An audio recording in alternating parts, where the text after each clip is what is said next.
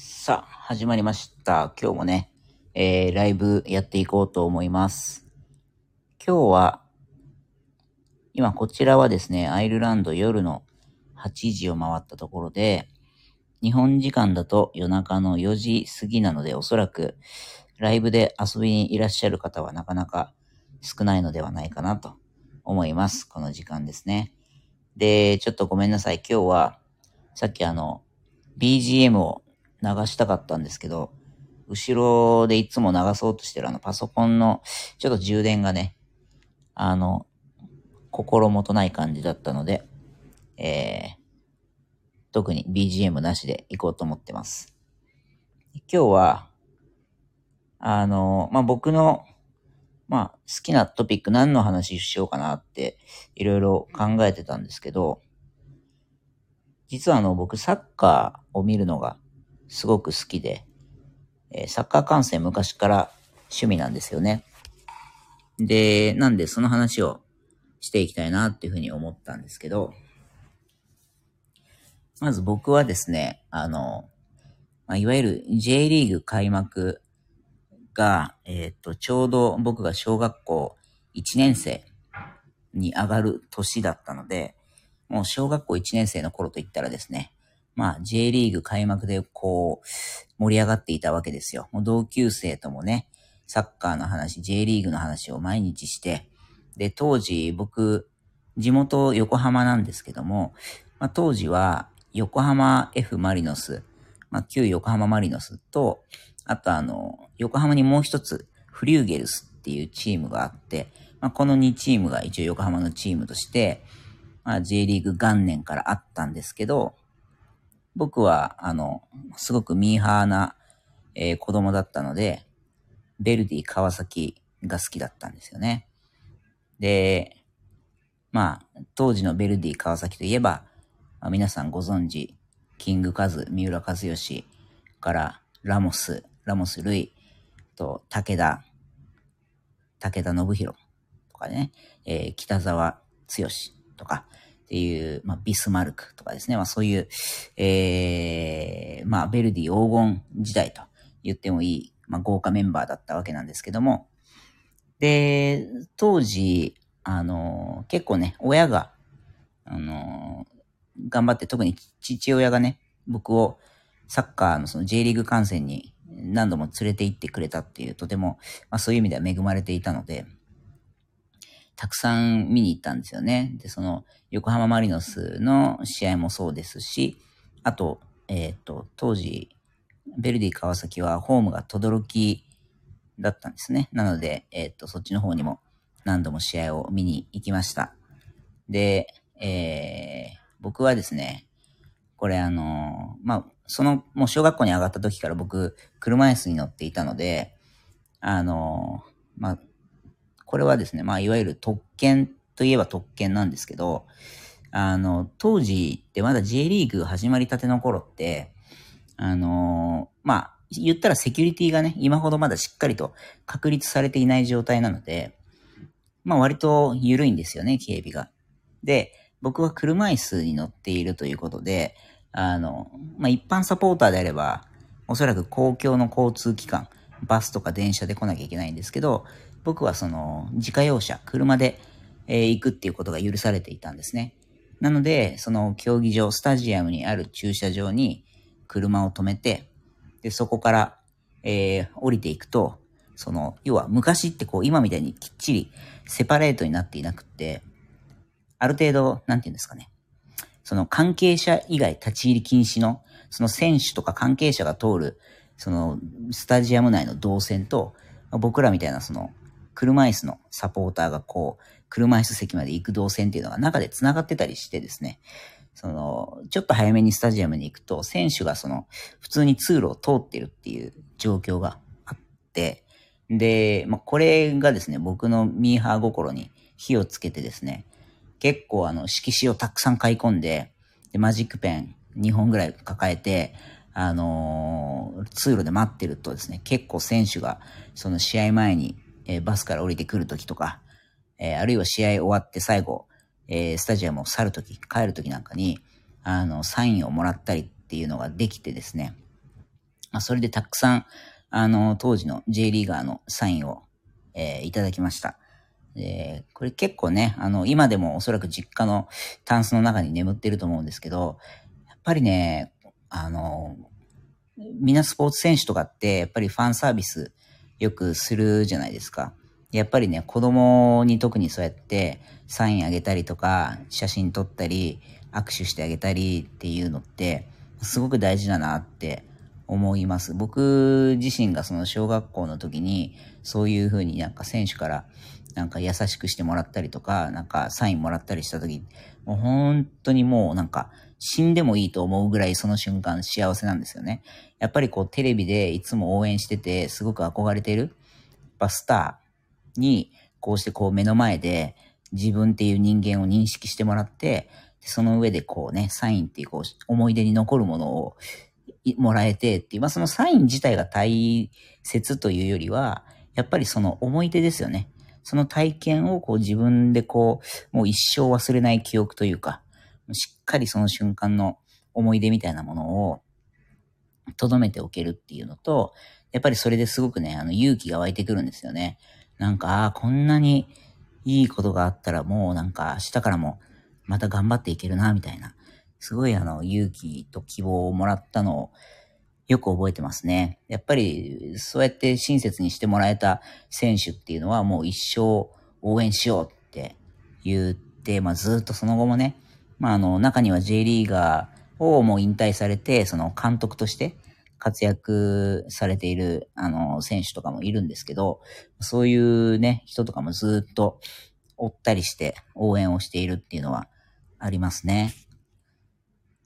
なので、結構ね、あの、海外サッカーをその後も、あ、みっちゃんさんおはようございます。すごい時間に起きてますね。さすがに、この時間は起きてらっしゃらないかなと思いましたけど。すごい時間に起きてらっしゃる。そうなんです。ちょっと今日はね、海外サッカーの話をしたくて、だらだら喋っていたんですけど、支度しています。あー、なるほど。これから、あれなんですね。お仕事というか、お出かけというか、感じなんですね。はい。で、ちょっとね、その、海外サッカーの話をダラダラとしていたわけなんですけど、まあ、あの、そんなわけで J リーグは小さい頃から見ていたんですけど、僕が特に、あの、海外サッカーっていう意味で言うと、まあ、昔からね、その、例えば、あの、キングカズ、三浦和義選手が、えー、一番最初にイタリアのセリエ A に挑戦したっていう時とかに、えっ、ー、と、当時まあ結構イタリアのサッカーが世界的にはまあ、えー、最もレベルの高いというか、一番こうスーパースターがたくさん集まっているリーグっていうようなことが言われていて、まあ、当時で言うと、AC ミランとか、ユベントスとか、えー、インテルミラノっていうようなチームは本当にスーパースター揃いっていう、えー、だったような記憶があるんですけど、で、ただそこまでね、まだ僕が小さかったっていうのもあって、あの、ワールドカップを、まあ見てたんですよね。ワールドカップ、当時まだ日本は出てたり出てなかったりっていう、一番最初に見たワールドカップはまだ日本出てなかったんですよね。それでもやっぱそのドイツ代表とかブラジル代表とかを見て、なんかすごいやっぱ上手いな、みたいなレベル高いなっていうので、興奮した記憶があってですね。で、僕自身が本当に、あの、本格的にその、海外サッカーというものにハマり出したのは、あの、2002年の日韓ワールドカップですね。あの時、えー、僕の地元横浜の、えー、日産スタジアムで、えっ、ー、と、決勝戦があったんですけど、で、その時ね、あの、決勝のブラジル代表、まあ、ブラジルが最終的に優勝した大会なんですけど、で、そこでですね、まあ、最強のブラジルのカナリア軍団っていうのが、えー、選手バスがね、僕の家のすぐ近くの道路を通るっていうので、道路まで出て行って、こう、バスが通るのを待ってた思い出がありますね。うん。で、結局、残念ながらその試合自体はね、もうチケットを取るのがすごく難しくては、なんか抽選とかで当たらないと見に行けないみたいな感じだったので、残念ながら試合自体は僕はスタジアムでは見れなかったんですけど、まあテレビで見て、で、その時にすごく、えー、まあスーパースターとして注目されていたのが、あの、ロナウジーニョっていうね、選手、まあ、彼がすごく活躍した大会だったんですよね。で、わ、すごいなーって、もうこんな選手がいるんだっていうのを、まあ、まず印象深かったのと、で、じゃあどこでプレイしてるんだろうって言った時に彼はそのワールドカップの後にすぐ、えー、FC バルセロナ、バルサですね、に移籍をしたんですね。なので、その、ロナウジーニョがバルセロナに行った後のバルセロナっていうチーム、これをちょっと引き続き僕は応援していきたいぞってその時に思って、えー、まあ見始めたっていうのが元々のきっかけなんですけど、なので、そうですね。で、あの、うちのテレビがワウワウに、を契約していて、で、ワウワウが結構その、スペインサッカーをずっと毎週、まあ、特に週末が多いんですけど、夜中にですね、あの、生中継してくれてたってのがあって、なのでそれをずっと毎週ですね、見て、なんか週末だし、いっかって言って夜更かしして見ていたっていう記憶がありますね。うん。で、まあ、それ自体で、まあ、その、最初はバルセロナの試合ばかり見ていて、まあ、だんだんそこからね、対戦相手のチームとか、えー、その、まあ、選手が移籍してきたとかっていうと、じゃあこの選手はもともとどこでプレーしてたんだろうとか、えー、またはバルセロナの選手がどっかに移籍しました。じゃその移籍先のチームはどんなチームなんだろうとかっていうので、他のリーグとか他のチームについても、まあ少しこう、気になりだしたというか、まあ、フォローし始めてですね。で、結構あの、ヨーロッパサッカー中心に、まあ、ずっと見ていたっていう時期が、えー、僕が中学、ん？違うな、高校、そうですね、高校生になってからですね。高校、大学、まあ、それから社会人になってからっていう感じで、まあ、ずっとその海外サッカーを特に楽しみに、えー、乱すようになったというのがあってですね。で、その、まあ、そういうビッグクラブっていうのは、結構あの、日本にいても、多分まさに今も日本で、えー、フレンドリーマッチ、この間パリ・サンジェルマンが大阪に行ってましたね。あと、多分他にももっと、今クリスティアーノ・ロナウドがいる、あの、サウジアラビアのチームも確か今、いたかな、うん、結構なんか毎年日本って、そういうビッグクラブを夏に招いて、そのオフシーズンのね、親善試合みたいなのを、あの、やるんですよね。なので、それ昔からそうで、僕もそういうのを、あ、あとあれだ、あの、クラブワールドカップ。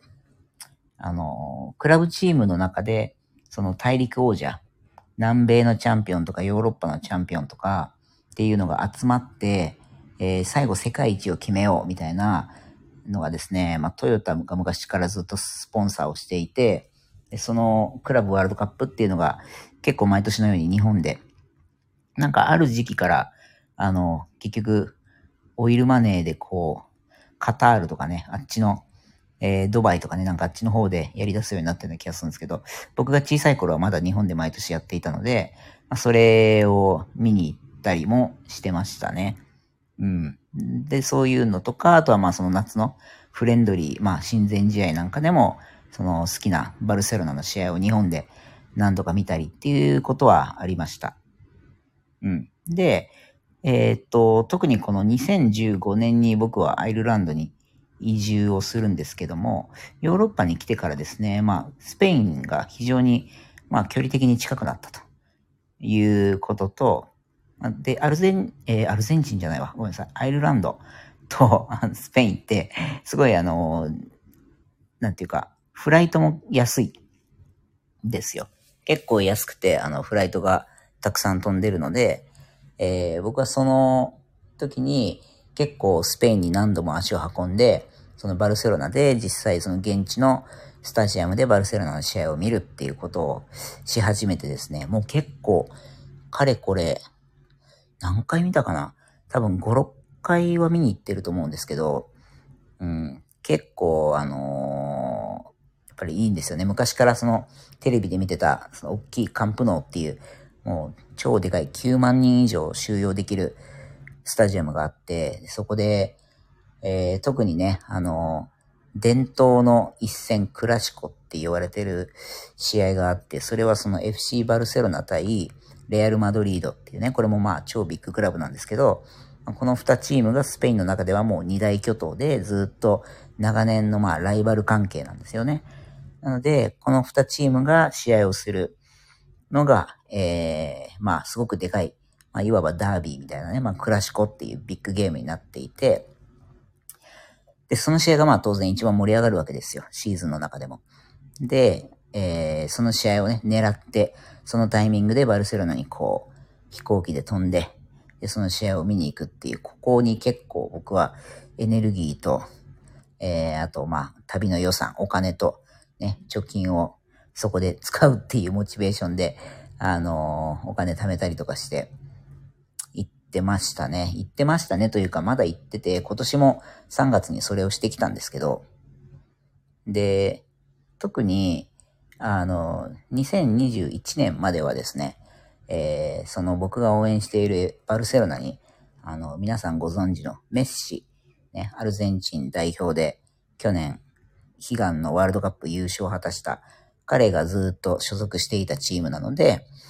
えー、彼をまあ応援しに行っていたっていうような側面があって、で、当時のレアル・マドリードにはクリスチアーノ・ロナウドっていうね、またメッシと並ぶ超スーパースターがいたわけなんで、まあ、彼らの試合っていうのがもう本当に世界中で、もう最も注目を浴びる一戦というね、高い注目度の試合だったので、まあ、現地で見た時も本当に、まあ毎回大盛り上がりで、もう街全体がお祭り騒ぎみたいな状態で、あの、楽しかったですね。で、これからもね、やっぱりそういうのをなるべく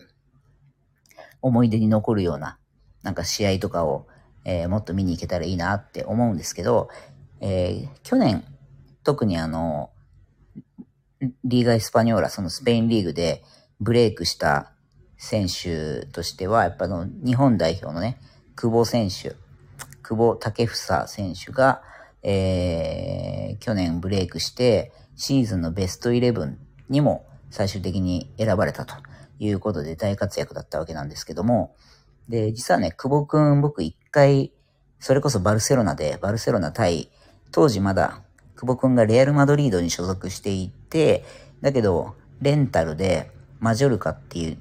まあ、あまり強くないチームに、えー、レンタルでね、えー、出されていた時に、えー、バルセロナ対マジョルカの試合を僕はバルセロナで現地で見たんですけど、で、その時に当時18歳かな、えー、久保くんのスペインリーグの、その要はトップチームデビュー1年目っていう状態の時に見に行って、すごいそれはね、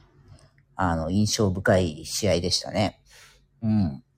やっぱりあの、久保くんっていうと、もう日本のマスコミでもずっと小さいね、11歳とか12歳とかそれぐらいの頃からあの、注目をされていた、えー、選手で、で、当時ね、12歳ぐらいかな。で、確かバルセロナの下部組織にもともと入団して、で、まあ、スペインで育ってというか、えー、何年かね、あの、バルセロナの下部組織で、えー、育成されて、で、その後日本にちょっと一回10代の半ばで戻ってきたりもしましたけど、また18歳で改めてスペインに、えー、挑戦しますっていうタイミングで、で、バルセロナの下部組織にいたので、まあ、みんながね、バルセロナに戻るんだろうっていう憶測があったんですけど、まあ、蓋を開けてみたらね、あの、いろんないい好条件を提示していたレアル・マドリードの方に、えー、まあ、入団をしたということになって、で、これが、あのまあ、日本から見てるとね、あ、そうかという感じなんですけども、まあ、さっきも言ったように、このバルセロナとレアル・マドリードっていうのは、まあ、超ライバル関係、もうバチバチなんですよね。なので、そのどっちかのチームからどっちかのチームに行くっていうことは、まあその元いたチームからすると、もう裏切り行為ということになるわけなんですよね。で、久保くんもちろんその下部組織の時代からもう大活躍して、バルセロナファンなら知らない人はいないぐらいのですね、超注目株だったわけなんで、その18歳でね、えー、日本からスペインに戻ってくるぞっていうタイミングで、まさかのその宿敵レアル・マドリードに、取られた、まあ、入団してしまったということで、まあ、バルセロナの地元ファンは、まあ、非常に、えー、失望というか、がっかり、というよりどちらかというと多分怒りですね。すごくあの、えー、なんでレアルに行くんだっていうような声がたくさん当時あって、で、まあ、あのー、レアル・マドリードと契約しているものの、えー、試合としてはやっぱりマジョルカのレンタル選手っていう状態で、そのバルセロナ戦を迎えたので、まあ、マジョルカの一員としてプレーをしてはいたんですけども、まあ、その、バルサを裏切ってレアルに行ったものっていう扱いをですね、あの、バルセロナのその、すごい何万人、9万人近いその、ね、スタジアム、超でかいスタジアムなんですけど、そこでね、まあ、久保くんがボールを触るたびに、まあ、大ブーイング。すごい動画飛び交っていて、なんかその、久保建英をディスる、なんかその、なんていうんですか？サポーターがみんなでこう、かける声援っていうんですかね。あの、英語だとちゃんとって言うんですけど、その、竹房を、えー、悪口を罵るちゃんとみたいなものが、もう用意されていて、で、その、久保くんがボールを持つたびにね、あの、すごいそれが飛び交ってたっていうのが衝撃的で、まあもちろんね、その僕としては日本の選手がそういうブーイングを受けてる状況っていうのが、あのなんていうのかな、逆に嬉しくて。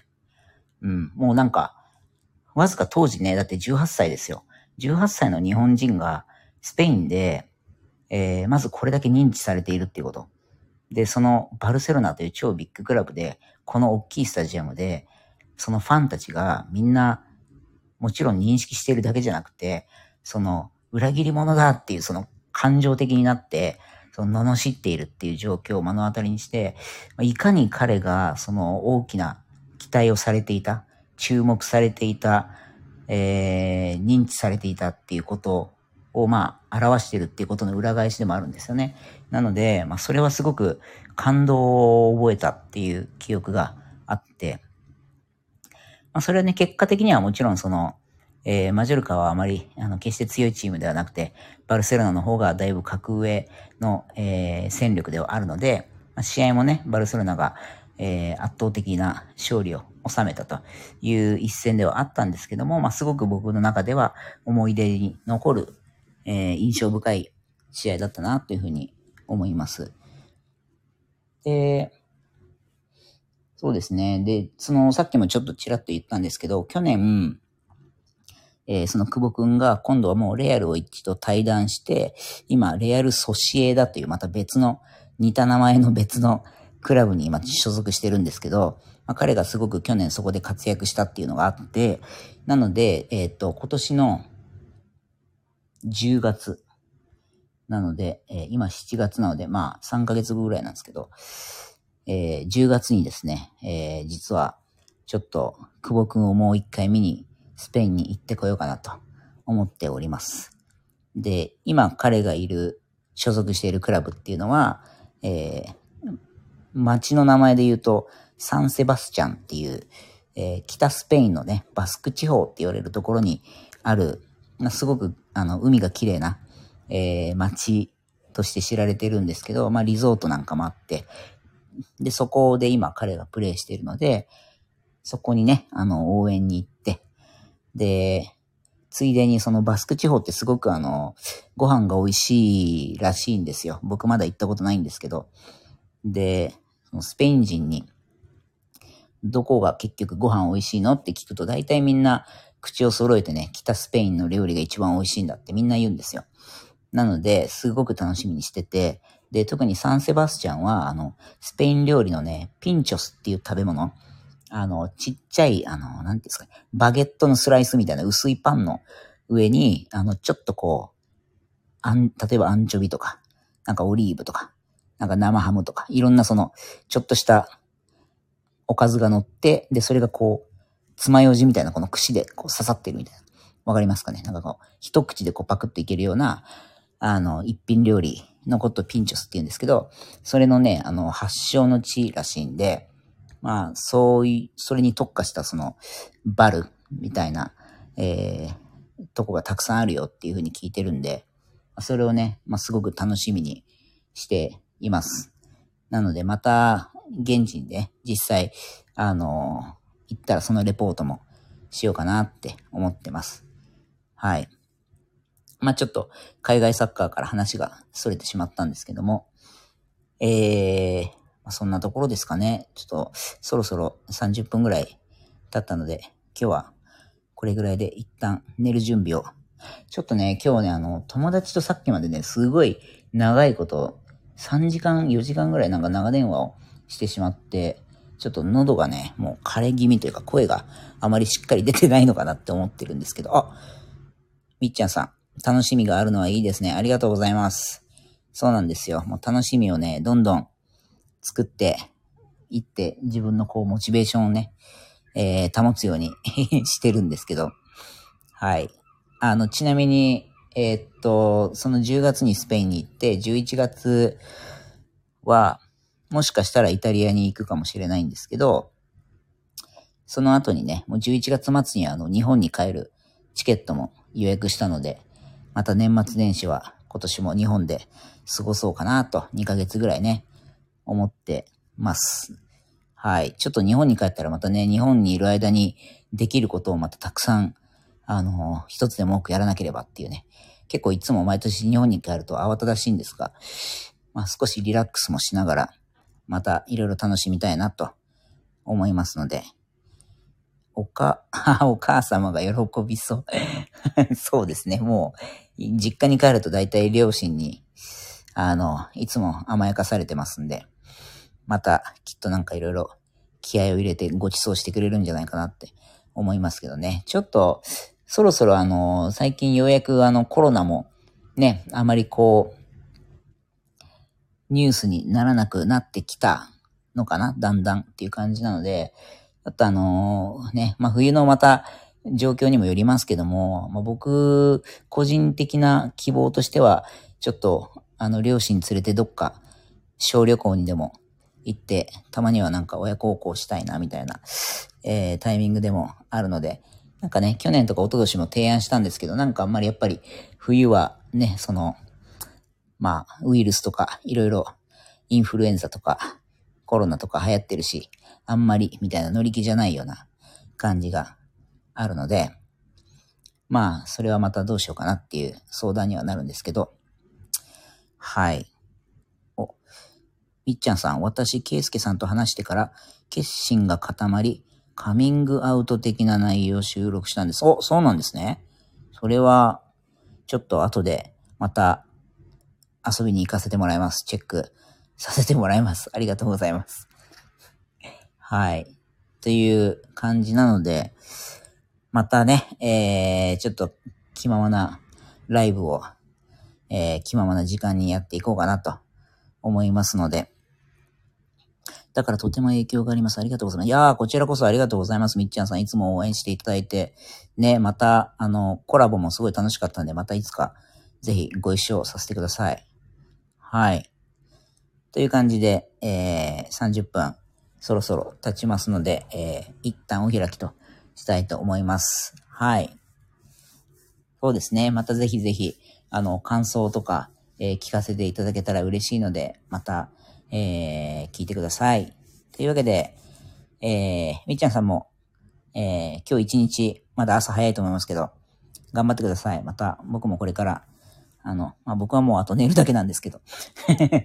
ということで、また近々お会いしましょう。じゃあ皆さんどうもありがとうございました。聞いていただいて。ではまた失礼します。